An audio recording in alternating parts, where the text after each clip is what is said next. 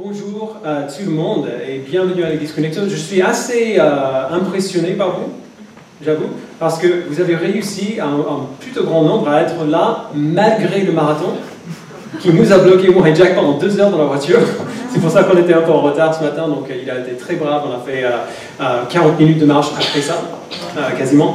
Donc, en tout cas, bravo à tout le monde qui n'a pas fait comme et se trouver, euh, euh, sans vous trouver bloqué par le, marathon.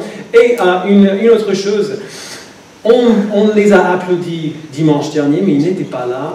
Jean-Daniel, Mélanie, félicitations.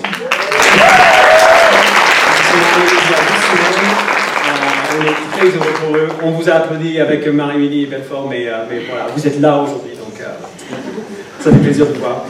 Euh, on va commencer ce matin par un petit quiz. Euh, ne me donnez pas vos réponses, mais, réfléchissez au moins. Euh, à quelle fréquence est-ce que vous dites avec, les meilleures intentions du monde que vous ferez une tâche simple et puis vous ne le faites pas? Les, les hommes, si vous n'êtes pas encore mariés, souvenez-vous de cette question, elle va, revenir. Euh, en parlant du mariage, voici une question pour vous qui êtes mariés.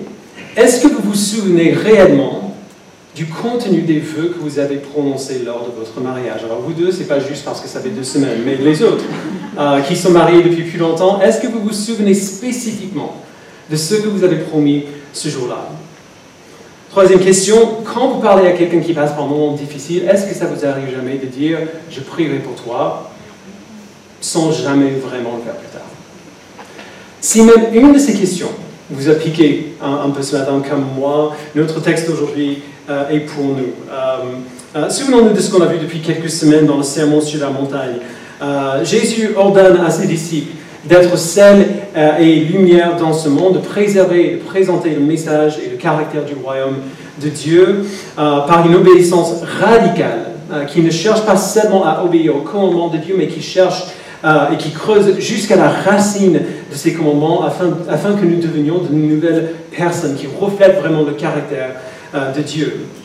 C'est une mission juste gigantesque euh, qu'il nous donne. Et dans le texte de la semaine dernière, on a vu jusqu'à quel point euh, cette mission euh, est grande. Jésus a dit, euh, ne vous arrêtez pas au commandement de ne pas tuer, allez plus loin que ça, ne permettez pas à votre colère euh, de contrôler euh, vos propos.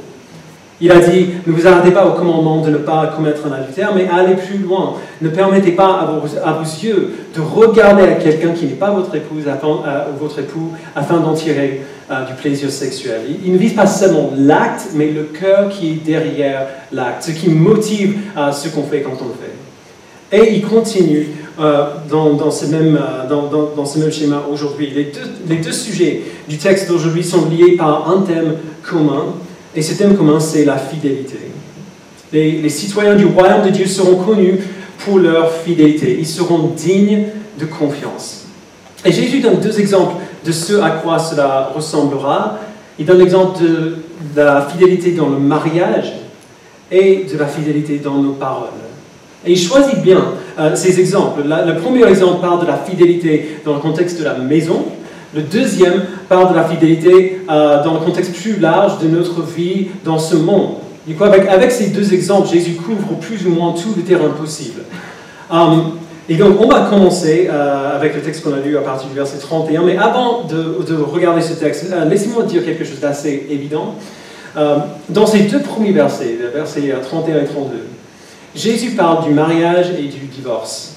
Euh, selon les statistiques en France, plus ou moins 40 45% des mariages euh, euh, se terminent par le divorce. Et je pense honnêtement que ces chiffres sont un peu faussés, euh, étant donné le nombre de personnes qui vivent comme s'ils étaient mariés sans, sans jamais euh, passer par la mairie pour que ce soit officiel. Et donc, selon, selon les statistiques au moins, la moitié des gens ici, ou presque, ont, proba- ont probablement été touchés par le divorce d'une manière ou d'une autre. Et certains d'entre vous l'ont peut-être vécu vous-même. Euh, comme, vous le savez, un mariage brisé est, incroyablement euh, difficile et douloureux, à la fois pour le couple et pour le proche, euh, leurs enfants par exemple. Et donc, il est peut-être difficile pour nous même de, même de réfléchir à ce sujet sans être aveuglé par notre, par notre douleur. Préparer ce texte pour aujourd'hui a été assez lourd pour moi parce que je sais euh, que plusieurs d'entre vous auront du mal à l'écouter. Non, pas euh, parce que vous obstinez à, ne pas, à ne pas écouter la parole, mais simplement parce que vous, vous, avez, vous avez vécu tellement de douleur dans le passé à cause de ce sujet, à cause des parents qui sont divorcés, d'un divorce que vous avez vous-même subi peut-être. Et donc, je ferai de mon mieux pour être sensible ce matin, mais on a besoin d'entendre ce que Jésus dit, qu'on soit marié ou célibataire d'ailleurs. Euh, et donc, avec cela dit, euh, lisons ensemble partie verset 31. Il a été dit que celui qui renvoie sa femme lui donne une lettre de divorce. Mais moi je vous dis, celui qui renvoie sa femme, sauf pour cause d'infidélité, l'expose à devenir adultère, et celui qui, épouse une femme divorcée commet un adultère. Alors il y a deux manières euh, d'aborder ce passage difficile de, questions qu'on pourrait poser. Il y a une bonne question, il y a une mauvaise question. Et, malheureusement, c'est la mauvaise question qui vient presque toujours en tête en premier. Euh, donc, voici la mauvaise question. Selon ce que Jésus dit ici, est-ce qu'on a le droit de divorcer? La réponse superficielle à cette question est oui, à une condition qu'on trouve au verset 32, euh, sauf pour cause d'infidélité, ou si on traduit littéralement pour cause d'immoralité sexuelle. Euh, alors, bien sûr, il y a d'autres exemples qu'on pourrait citer euh, de, la vie en tant qu'objection, comme un mariage dans lequel l'époux ou l'épouse est abusif. et il faut qu'on fasse très attention quand on pose des règles qui sont catégoriques. il faut pleinement affirmer que si quelqu'un est dans une relation abusive, cette personne devrait faire tout ce qui est nécessaire pour se protéger, pour protéger ses proches. Euh, et comme la Bible ne parle pas explicitement de tel cas, certains d'entre eux devront être guidés par, nos consciences. Mais si on y pense et si on est honnête, la plupart des divorces n'ont pas lieu pour ces raisons-là. Euh, si on est honnête, si on se divorce, le plus souvent, c'est parce qu'on est marié depuis quelques années. On traverse une période difficile, on n'est plus sur la même longueur d'onde, on n'est plus, entre guillemets, amoureux l'un de l'autre. Alors, est-ce que le fait de ne plus être amoureux euh, de son conjoint est une raison suffisante pour le divorce? Jésus dit sans réserve que la réponse est absolument non. Euh, la seule situation qu'il mentionne, et je pense qu'il la mentionne parce que malheureusement elle, arrive souvent, euh, qui, serait une raison acceptable pour le divorce, c'est l'immoralité sexuelle, l'infidélité dans le mariage. Celui qui renvoie sa femme, sauf pour cause d'infidélité ou littéralement immoralité sexuelle, l'expose à devenir adultère. Euh, alors il faut dire quelque chose, il faut dire que même à ce sujet, il y a du débat. Il y a des gens qui croient que Jésus n'a pas vraiment dit ça, que, genre, que quelqu'un a ajouté cette partie au texte de, Matthieu après, ou, ou, que c'est pas vraiment ce qu'il voulait dire, il voulait dire autre chose, il parlait d'un autre sujet un peu spécifique, et qu'en réalité, il n'y a aucune raison légitime pour divorcer. On n'a pas le temps de voir tous ces arguments ce matin, euh, euh, il, suffit de dire pour l'instant que je ne crois pas que ces arguments tiennent euh, la route. Ils sont assez, assez faibles. On a, on a beaucoup de très bonnes raisons pour croire que Jésus a vraiment dit ces mots et qu'il n'y a pas de sens caché derrière ces paroles. Il ne parlait pas d'autre chose qu'on aurait besoin de chercher profondément pour trouver. Du coup, s'il il a vraiment dit ça, et si c'est vraiment ce qu'il a dit, pourquoi est-ce qu'il dit cela? Pourquoi est-ce que l'immoralité sexuelle, l'infidélité, serait une exception? Euh, Certains d'entre vous euh, savent que le mot traduit par l'immoralité sexuelle, l'infidélité ici, c'est le mot pornéa. Vous entendez? Euh, C'est de là que vient notre mot pornographie. Et en fait, il vient du mot grec pour prostituer, porné. C'est un mot général qui décrit tout acte sexuel qui n'a pas lieu dans le contexte du mariage. Et quand on commence à réfléchir à pourquoi ça, ce serait une exception euh, que Jésus donne pour le divorce, on commence à comprendre pourquoi la question qu'on a posée au début, est-ce que j'ai le droit de divorcer, n'est pas la bonne question. Même si techniquement la réponse est oui, si un des conjoints est coupable d'immoralité sexuelle, on ne peut pas comprendre pourquoi l'immoralité sexuelle serait une cause suffisante pour divorcer sans poser la bonne question avant. Alors voici la bonne question. Qu'est-ce qui donne à l'alliance du mariage une telle permanence que jusqu'à la mort ou jusqu'au retour du Christ, quasiment rien ne peut la briser Qu'est-ce qui donne à l'alliance du mariage une telle permanence que jusqu'à la mort ou jusqu'au retour du Christ, quasiment rien ne peut la briser On peut voir que c'est la bonne question quand on regarde euh, en fait un autre passage dans lequel Jésus donne ce même enseignement en plus de détails. Euh, et juste entre parenthèses, quand on a deux passages euh, qui, parlent du même sujet, euh, surtout s'ils disent la même chose, on devrait toujours interpréter le passage moins clair à la lumière du passage plus, plus détaillé plus clair. On trouve ce passage parallèle dans Matthieu 19. Donc si vous avez vos Bibles, vous pouvez y aller avec moi. Matthieu 19, à partir du verset 3. Et je mettrai sur l'écran aussi, on va le lire ensemble. Donc Matthieu 19, verset 3 les pharisiens l'abordèrent, donc abordèrent Jésus, et pour lui tendre un piège, ils lui dirent Est-il permis à un homme de divorcer de sa femme pour n'importe quel motif? Il répondit N'avez-vous pas lu que, euh, lu que, le Créateur, au commencement, a fait l'homme et la femme et qu'il a dit C'est pourquoi l'homme quittera son père et sa mère, s'attachera à sa femme et les deux ne feront qu'un? Ainsi, ils ne sont plus deux, mais ne font qu'un. Que l'homme ne sépare donc pas ce que Dieu à uni. Pourquoi donc, lui dirent-ils, Moïse a-t-il prescrit de donner une lettre de divorce à, la femme lorsqu'on la renvoie? Il répondit, c'est à cause de la dureté de votre cœur que Moïse vous a permis de divorcer de vos femmes, mais au commencement ce n'était pas le cas. Mais je vous le dis, celui qui renvoie sa femme, sauf pour cause d'infidélité, et qui en épouse une autre, commet un adultère. Et celui qui épouse une femme divorcée commet un adultère. Alors, la première chose qu'on remarque dans ce passage, euh, c'est qu'au verset 3, les pharisiens ont eux-mêmes posé la mauvaise question qu'on a parlé au début. Est-ce que j'ai le droit de divorcer? Est-ce qu'on peut divorcer pour n'importe quel euh, motif? La deuxième chose qu'on voit, c'est que plutôt que de répondre directement à leur question en parlant du divorce, Jésus les ramène à Genèse chapitre 2. On voit dans, dans la Genèse, Dieu crée, le monde, il crée euh, l'homme et la femme, il les ramène ensemble, et puis il dit, euh, donc c'est euh, Genèse 2, 24, c'est pourquoi l'homme quittera son père et sa mère, s'attachera à sa femme, et les deux ne feront qu'un. Donc le verset 5 de, ce, de Matthieu 19, c'est une citation directe de Genèse 2, 24.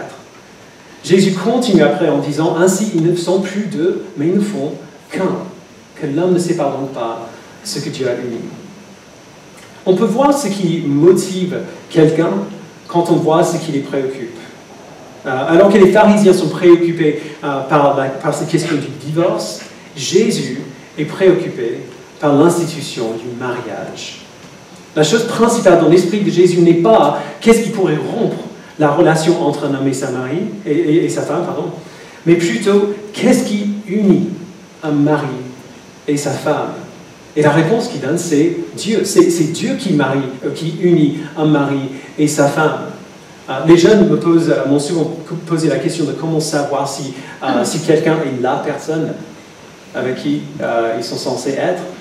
ils me demandent comment, comment est-ce que tu sais vraiment que ta femme est la femme que Dieu a choisie pour toi? Et ma réponse est toujours la même. je le sais parce que c'est ma femme parce qu'on a décidé de se marier et on est mariés maintenant. Lorsque deux personnes se marient, c'est Dieu qui les unit l'une à l'autre. Et Dieu ne se trompe pas. Même si on a l'impression de, nous être trompés nous-mêmes, Dieu ne se trompe pas. La troisième chose qu'on voit ici, c'est qu'au verset 8, Jésus leur dit que la seule raison pour laquelle un processus pour le divorce est donné dans la loi de Moïse, c'est à cause de la dureté de votre cœur. Alors qu'est-ce qu'il entend par ça? C'est vrai que la loi donnait la permission de divorcer, mais ce n'était pas aussi global que les Parisiens euh, suggéraient par leur question. Ce n'était pas pour n'importe quel motif. On trouve la provision pour le divorce dans Deutéronome 24. On voit euh, Moïse donner une condition qui est similaire en fait à celle que Jésus donne. Euh, il, il, permet le divorce si l'autre conjoint fait quelque chose de honteux. Euh, dans, cette traduction. Un peu dur de savoir ce que Moïse voulait dire par là, mais Jésus parle plus clairement que ça. Pour, pour le dire simplement, Jésus dit qu'un mariage peut se briser par le divorce seulement s'il a été déjà brisé par l'adultère. L'adultère est la rupture fondamentale de l'union entre un homme et sa femme. Vous vous souvenez de ce que dit l'apôtre Paul dans, dans 1 Corinthiens 6, ne savez-vous pas que celui qui soumis à la prostituée est un seul corps avec elle? Et puis il cite Jésus, en effet, il dit, les deux ne feront qu'un. Lorsqu'un adultère est commis, cette union d'une seule chair que tu as établie entre, entre un homme et sa femme par l'intimité sexuelle, cette union est rompue et établie de manière illégitime avec cette autre personne. Alors si cette union a déjà été brisée par l'infidélité, par l'immoralité sexuelle, elle ne peut pas être plus brisée encore par le divorce. Et, entre parenthèses, c'est pour ça euh, que, Jésus parle de l'adultère dans le verset 9 du chapitre 19 et le verset 32 du chapitre 5. Si on présume que la personne divorcée se remarie, ce mariage n'aurait jamais dû être possible. Dieu avait uni l'homme et la femme, alors rien n'aurait dû rompre leur mariage. Vous voyez, le, poids de cette union du mariage ne se trouve pas dans ce qui peut le briser, mais dans ce qui l'unit, dans ce qui l'établit. Dieu lui-même unit un homme et sa femme dans le mariage afin qu'il soit un témoignage vivant de la relation, de l'union parfaite et permanente entre Christ et son Église, comme on voit dans Éphésiens 5. Et ce qu'on sait, c'est que Christ est toujours, toujours, toujours fidèle à son Église. Et même si nous, en tant qu'individus, nous pouvons être infidèles à Christ, Dieu s'assurera que l'Église reste fidèle à Christ. Vous voyez, le vrai sujet ici n'est pas le divorce du tout, mais la fidélité. Christ est et il sera toujours fidèle à nous. Nous sommes sauvés aujourd'hui seulement parce qu'il a été fidèle dans le passé, parce qu'il continue d'être fidèle dans le présent et parce que nous avons l'assurance euh, qu'il sera fidèle encore dans l'avenir et pour toute l'éternité. C'est cela que nos mariages euh, montrent au monde, la fidélité persévérante de Christ à son Église et de l'Église à Christ. du coup, si nous sommes appelés à être des symboles vivants de la fidélité entre Christ et son Église, alors bien sûr que nous serons fidèles l'un à l'autre dans nos mariages. Comme Christ est fidèle à nous et comme nous sommes appelés à être fidèles à lui. Tu comme Christ n'a pas d'autre Église que l'Église universelle dans laquelle nous avons été adoptés, nous serons des maris d'une seule femme, des femmes d'un seul mari, qui seront fidèles non seulement pour préserver l'union physique du mariage, mais l'intimité émotionnelle et mentale du mariage aussi, euh, dans nos pensées, dans nos cœurs, comme on a vu la semaine dernière dans le verset 28. Alors, quand on parle comme ça, ce type de fidélité, évidemment, nous semble merveilleux, c'est ça qu'on veut tous. Mais comme j'ai dit au début, je sais que certains d'entre vous, vous, recevez ce texte comme un coup de massue sur la tête. Euh, vous avez été infidèle, certains d'entre vous. Ou alors vous avez été blessé par l'infidélité de quelqu'un d'autre. Ou par l'infidélité de vos parents. ou de vos proches. La question évidente dans, vos esprits sera du coup, qu'est-ce qui se passe si je suis déjà dans cette situation? Jésus parle ici à des gens qui sont mariés pour les empêcher de faire cette erreur. Qu'est-ce qui se passe si je suis déjà là? Est-ce que c'est trop tard? On ne doit jamais oublier que ce passage vient dans le contexte plus large du sermon sur la montagne, dans sa totalité, qui vient dans le contexte plus large encore de l'évangile de Matthieu, qui vient dans le contexte plus large encore de toute la Bible. Et quel est le message central de toute la Bible? C'est celui de la réconciliation. En Christ, nous sommes réconciliés à Dieu. La séparation qui existait entre nous à cause de notre péché n'existe plus. Notre péché est mort à la croix avec Christ, et donc si nous sommes en Christ, il n'y a plus de barrière qui existe entre nous et Dieu. Et puisque nous avons été réconciliés à Dieu en Christ, nous sommes aussi réconciliés les uns aux autres. En Christ, nous sommes frères et sœurs, des enfants adoptifs de Dieu, unis les uns aux autres pour toute l'éternité, qu'on le veuille ou non. Et notre réconciliation les uns avec les autres ne doit pas rester seulement spirituelle. On le voit dans tout le Nouveau Testament le pardon et la grâce que nous avons reçus en Christ, qui nous réconcilie avec Dieu et les uns aux autres de manière spirituelle, nous donne aussi la possibilité d'être réconciliés les uns aux autres de manière relationnelle. En Christ, la réconciliation est toujours possible. Alors, elle sera difficile, absolument. Elle sera peut-être même conditionnelle. Genre, elle sera peut-être différente de, ce qu'on espérait. Il y a des situations dans lesquelles, même si on est réconcilié, genre même si on, s'est pardonné, on s'est, euh, on, s'est montré de la grâce l'un à l'autre, on n'aura pas la même relation l'un avec l'autre après euh, qu'on avait avant. Mais dans tous les cas, puisque nous sommes réconciliés avec Dieu en Christ, nous pouvons et nous devons être réconciliés les uns aux autres. Nous pouvons avoir la paix aujourd'hui là où avant il y avait la division et la douleur et la blessure. Nous pouvons être fidèles les uns aux autres, dans nos mariages et ailleurs, parce que Christ est fidèle à nous. Puisque Christ est fidèle à nous, nous pouvons être fidèles les uns aux autres. Et si nous avons été infidèles, le pardon et la réconciliation est toujours possible. Si nous avons été blessés par l'infidélité, le pardon et la réconciliation est toujours possible. Je, sais très bien que, ce premier point a été euh, lourd. Euh, c'est difficile de parler de certains sujets sans ouvrir tout un sac de douleurs et de, questions. Euh, ce dernier point va être un, un, peu plus rapide. Maintenant, Jésus va ouvrir la porte encore plus en parlant de la fidélité générale.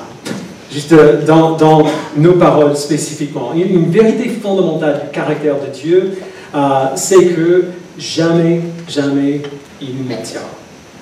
Parfois, c'est dur à croire, parce qu'il dit des choses qu'on a du mal à comprendre ou à accepter, mais c'est vrai, tout ce qu'il dit est la vérité et il fait toujours ce qu'il dit. Si nous, du coup, en tant que citoyens de son royaume, nous, devenons conformes à son image, alors nous aussi, nous serons fidèles. Nous ferons ce que nous disons et nous dirons la vérité. Verset 33. Jésus dit, vous avez encore appris qu'il a été dit aux anciens, tu ne violeras pas ton serment, mais tu accompliras ce que tu as promis au Seigneur. Euh, arrêtons là juste un instant. Faire, un serment était une pratique euh, fréquente à l'époque. On, invoquait le nom de Dieu ou un substitut pour garantir la véracité de ce qu'on disait. C'est une façon de montrer à l'autre qu'on mesurait pleinement l'importance de ce qu'on disait et qu'on disait vraiment la vérité. Euh, ce n'est pas une pratique qui est particulièrement choquante euh, pour nous, même si on trouve peut-être un peu archaïque. Euh, mais si on y pense, prêter serment pour montrer qu'on dit la vérité n'est pas trop flatteur pour la personne qui, le fait. ça suggère évidemment que le reste du temps, on n'est peut-être pas aussi honnête qu'on est en ce moment-là. et c'est justement pour ça que Jésus en parle. Au, verset 33, il résume plusieurs commandements de la loi. L'intention de chacun de ces commandements, euh, c'était de montrer que Dieu veut que son peuple soit fidèle à la parole, qu'il soit honnête, qu'il dise la vérité et qu'il fasse ce qu'il disent. Mais les pharisiens qui, euh, lui parlent pensaient que euh, la loi ne concernait pas trop le serment lui-même, mais plutôt la manière dont on le disait. ils avaient des règles strictes au sujet de quelle formule pour les serments était ferme et quelle formule laissait un peu de souplesse. Euh, seulement les formules qui contenaient le nom de Dieu euh, étaient fermes. Ce qui voulait dire que si on prêtait serment sur autre chose que Dieu, par autre chose qui ne contenait pas le nom de Dieu, on avait peut-être un peu de marge, marge de négociation. On pouvait peut-être ne pas garder sa parole en utilisant une formule moins stricte moins spécifique. Alors évidemment, c'est bête c'est hypocrite, c'est stupide, ça n'a pas de sens. Et Jésus donne plusieurs exemples ici pour montrer pourquoi c'est le cas. Il dit verset 34, mais moi je vous dis de ne pas, de ne pas jurer du tout, ni par le ciel, parce que c'est le trône de Dieu, ni par la terre, parce que c'est son marchepied, ni par Jérusalem, parce que c'est la ville du grand roi. Ne jure euh, pas non plus par ta tête, car tu ne peux pas rendre blanc ou noir un seul cheveu. Vous voyez ce qu'il fait? Il prend des exemples de des choses par lesquelles les gens juraient euh, souvent. Euh, parce que les, les, gens, les pharisiens, pensaient que s'ils juraient par autre chose que Dieu, par le ciel, par la terre, par Jérusalem, par leur propre tête, ils pouvaient contourner l'obligation de respecter leur parole. Mais Jésus montre, avec chacun de ces exemples, que ça ne marche pas. Tout ce par quoi on pourrait jurer, et d'une manière ou d'une autre, connecté à Dieu, enraciné en lui, euh, qui est le créateur et le roi souverain de toutes choses. C'est par sa puissance que tout existe et par sa puissance que tout est maintenu. Et donc du coup, Jésus ne dit pas seulement respectez tous vos serments, peu importe quelle est la formule que vous utilisez, comme toujours il va plus loin, il dit ne jurez pas du tout.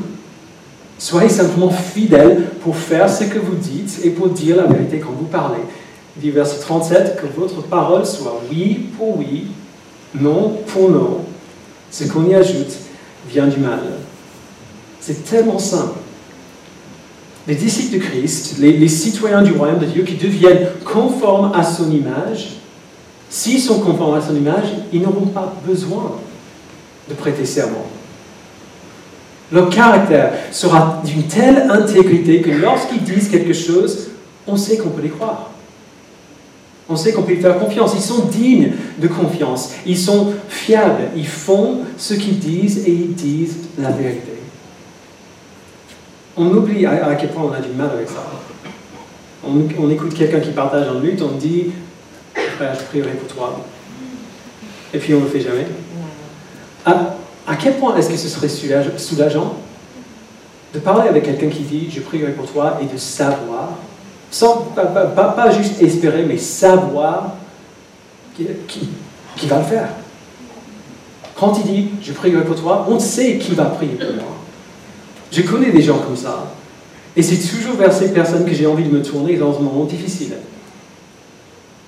Ou voici un autre exemple, tu parles avec un autre chrétien, et en cette période particulière, tu luttes vraiment avec un domaine de péché particulier dans ta vie, mais pour X raisons, parce, que tu as peur de ce que l'autre va penser, euh, parce que tu ne veux pas être lourd juste dans la discussion, plutôt que de partager ta lutte, tu fais comme si tout allait bien et tu continues de lutter euh, tout seul. Bien sûr, on ne peut pas partager tout avec, euh, avec tout le monde, mais si on est vraiment fidèle dans nos paroles, on ne cachera pas non plus le fait qu'on lutte parfois. On peut très bien dire, je ne vais pas bien, je ne peux pas trop dire pourquoi, mais euh, merci de prier pour moi. C'est un défi pour nous. On, est devenu tellement habitué aux demi-vérités qu'on ne réalise même pas quand on les dit. Et, c'est vrai que ça demande une certaine transparence de notre part, une transparence à laquelle on n'est pas euh, habitué. Du, coup, on aura besoin de, l'aide du Saint-Esprit euh, ici. Mais de manière pratique, si nous savons que Dieu est toujours fidèle et vrai, et si nous voyons pourquoi la fidélité est vraiment bonne, alors nous aussi, nous serons fidèles dans nos paroles et dans nos actes. Jésus nous appelle à réfléchir avant de parler, tout simplement. Si nous connaissons la vérité, nous disons la vérité. Si on ne la connaît pas, on dit, je ne sais pas. On peut, très bien dire, je ne sais pas. Mais on ne présentera pas une rumeur comme une vérité. On ne présentera pas notre opinion comme la vérité. Et on ne dira pas qu'on fera une chose simplement pour faire euh, une autre. On doit être des gens qui sont tellement fidèles qu'on n'a pas besoin de serment. Parce que notre honnêteté et notre, intégrité sont évidentes pour les gens qui nous connaissent. Notre oui veut dire oui et notre non veut dire non. Alors, Prenez juste un instant pour admettre à quel point, alors ce qu'il dit est très simple, mais à quel point est-ce que c'est difficile? Ce qu'il dit. Il y, a, il y a peu de domaines dans ma vie qui me découragent autant que celui-ci. Euh, je, je, ne parle pas bien euh, sans, sans, préparer et je suis souvent incapable de dire précisément ce que je veux dire à chaque instant, euh, surtout en français qui n'est pas ma première langue. Et, et, en plus, bêtement, je parle parfois sans réfléchir et j'oublie ce que j'ai dit, donc j'oublie de faire ce que j'ai dit, que j'allais faire.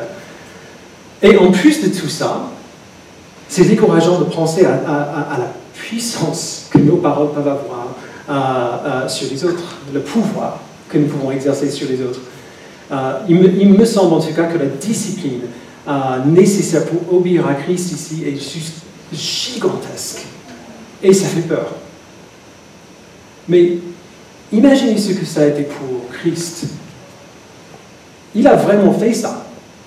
Il a réussi à être fidèle dans ses paroles et dans ses actes. À, chaque fois, il est et il était fidèle, honnête vrai, toujours fidèle pour faire ce qu'il dit. Imaginez la discipline juste énorme, nécessaire non seulement pour toujours dire la vérité, même si ça voulait dire se faire tuer à cause de ce qu'il a dit, mais aussi de décider quoi dire à chaque instant. Parce qu'à n'importe quel moment, devant n'importe quel ennemi, Jésus aurait pu dire la chose qu'il aurait cassée, qu'il aurait brisé totalement. Mais il n'a jamais vu son honnêteté, sa fidélité à sa parole comme une licence pour utiliser la vérité contre les autres comme une arme. Il a dit la vérité, mais il n'a jamais utilisé la vérité qu'il connaissait pour détruire ce qui était brisé. Matthieu dit plus tard, euh, quand Jésus, la prophétie d'Ésaïe a été accomplie, on trouve dans Matthieu 12, il ne contestera pas, il ne criera pas, et personne n'entendra sa voix dans les rues, il ne cassera pas le roseau allumé, il n'éteindra pas la mèche qui fume encore, jusqu'à ce qu'il ait fait triompher la justice. Les nations espéreront en son nom. Ça, c'est euh, ça, c'est un des passages qui me travaille le plus en ce qui concerne le caractère de Jésus. Parce qu'à quel point est-ce que ça aurait été facile pour lui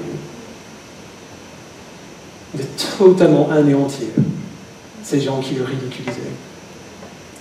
Ou, même de, leur dire des choses qui n'étaient pas vraies, qui auraient, qui auraient eu pour résultat une punition concrète une, et une conséquence concrète dans leur vie.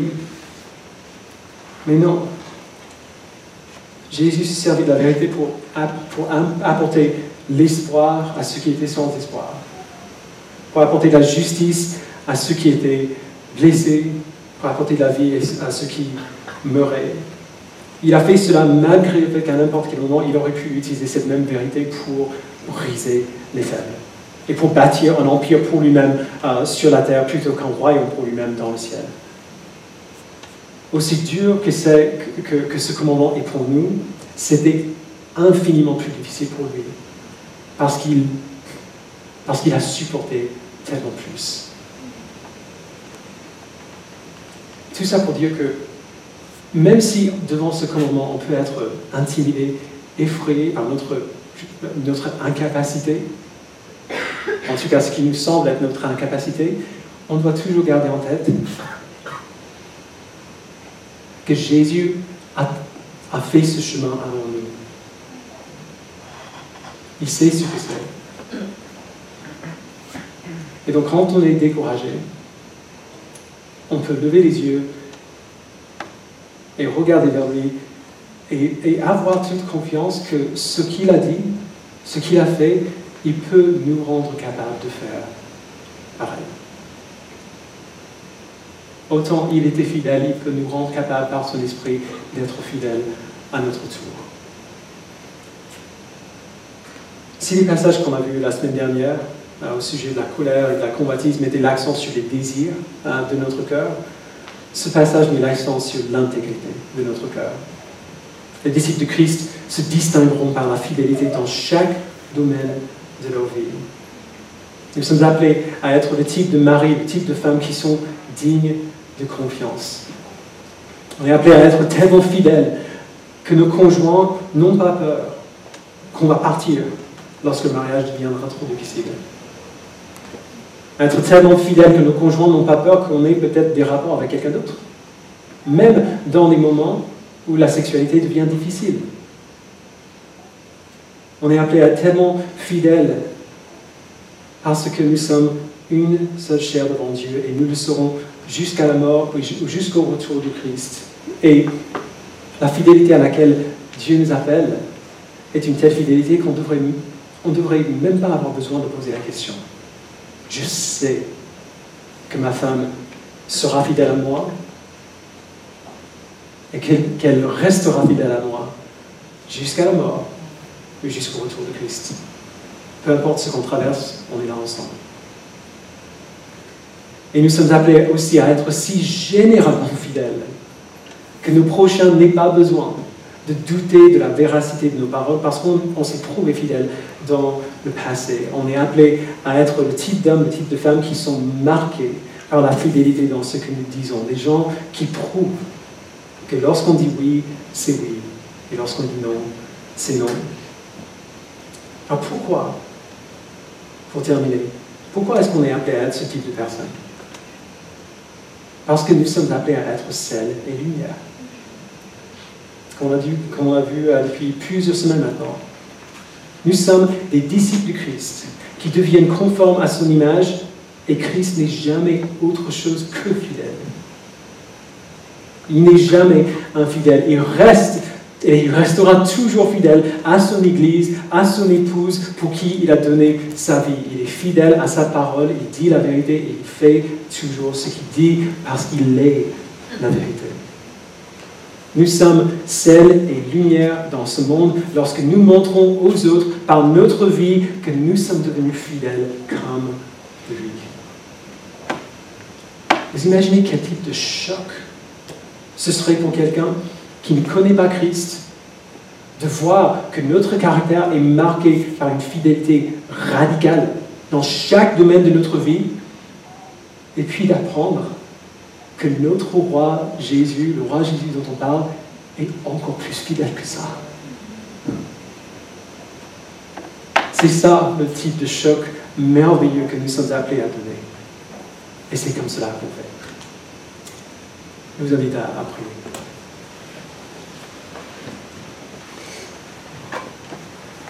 Père, merci pour ta grande fidélité envers nous. Merci de nous avoir toujours dit la vérité dans ta parole et d'avoir toujours accompli ce que tu dis. Merci Père pour l'assurance que nous pouvons avoir que ces choses que tu as promises euh, qui ne sont pas encore accomplies, tu les accompliras. Et on peut le savoir parce qu'on a tellement et tellement et tellement d'exemples d'exemples du passé où tu as dit que tu ferais quelque chose et tu as fait. Merci Père de nous avoir donné aucune raison, aucune bonne raison pour douter de ta parole. Et puis merci d'avoir donné ton Fils qui nous montre à quoi ressemble la fidélité en action dans la vie d'un être humain, à quoi cela ressemble de dire la vérité, même si c'est difficile, mais de le dire d'une manière qui ne brise pas, qui ne casse pas le roseau allumé, qui n'éteint pas la mèche qui fume encore. Apprends-nous, par ton esprit, à tenir un tel équilibre dans nos propos. De dire la vérité, même quand elle est dure.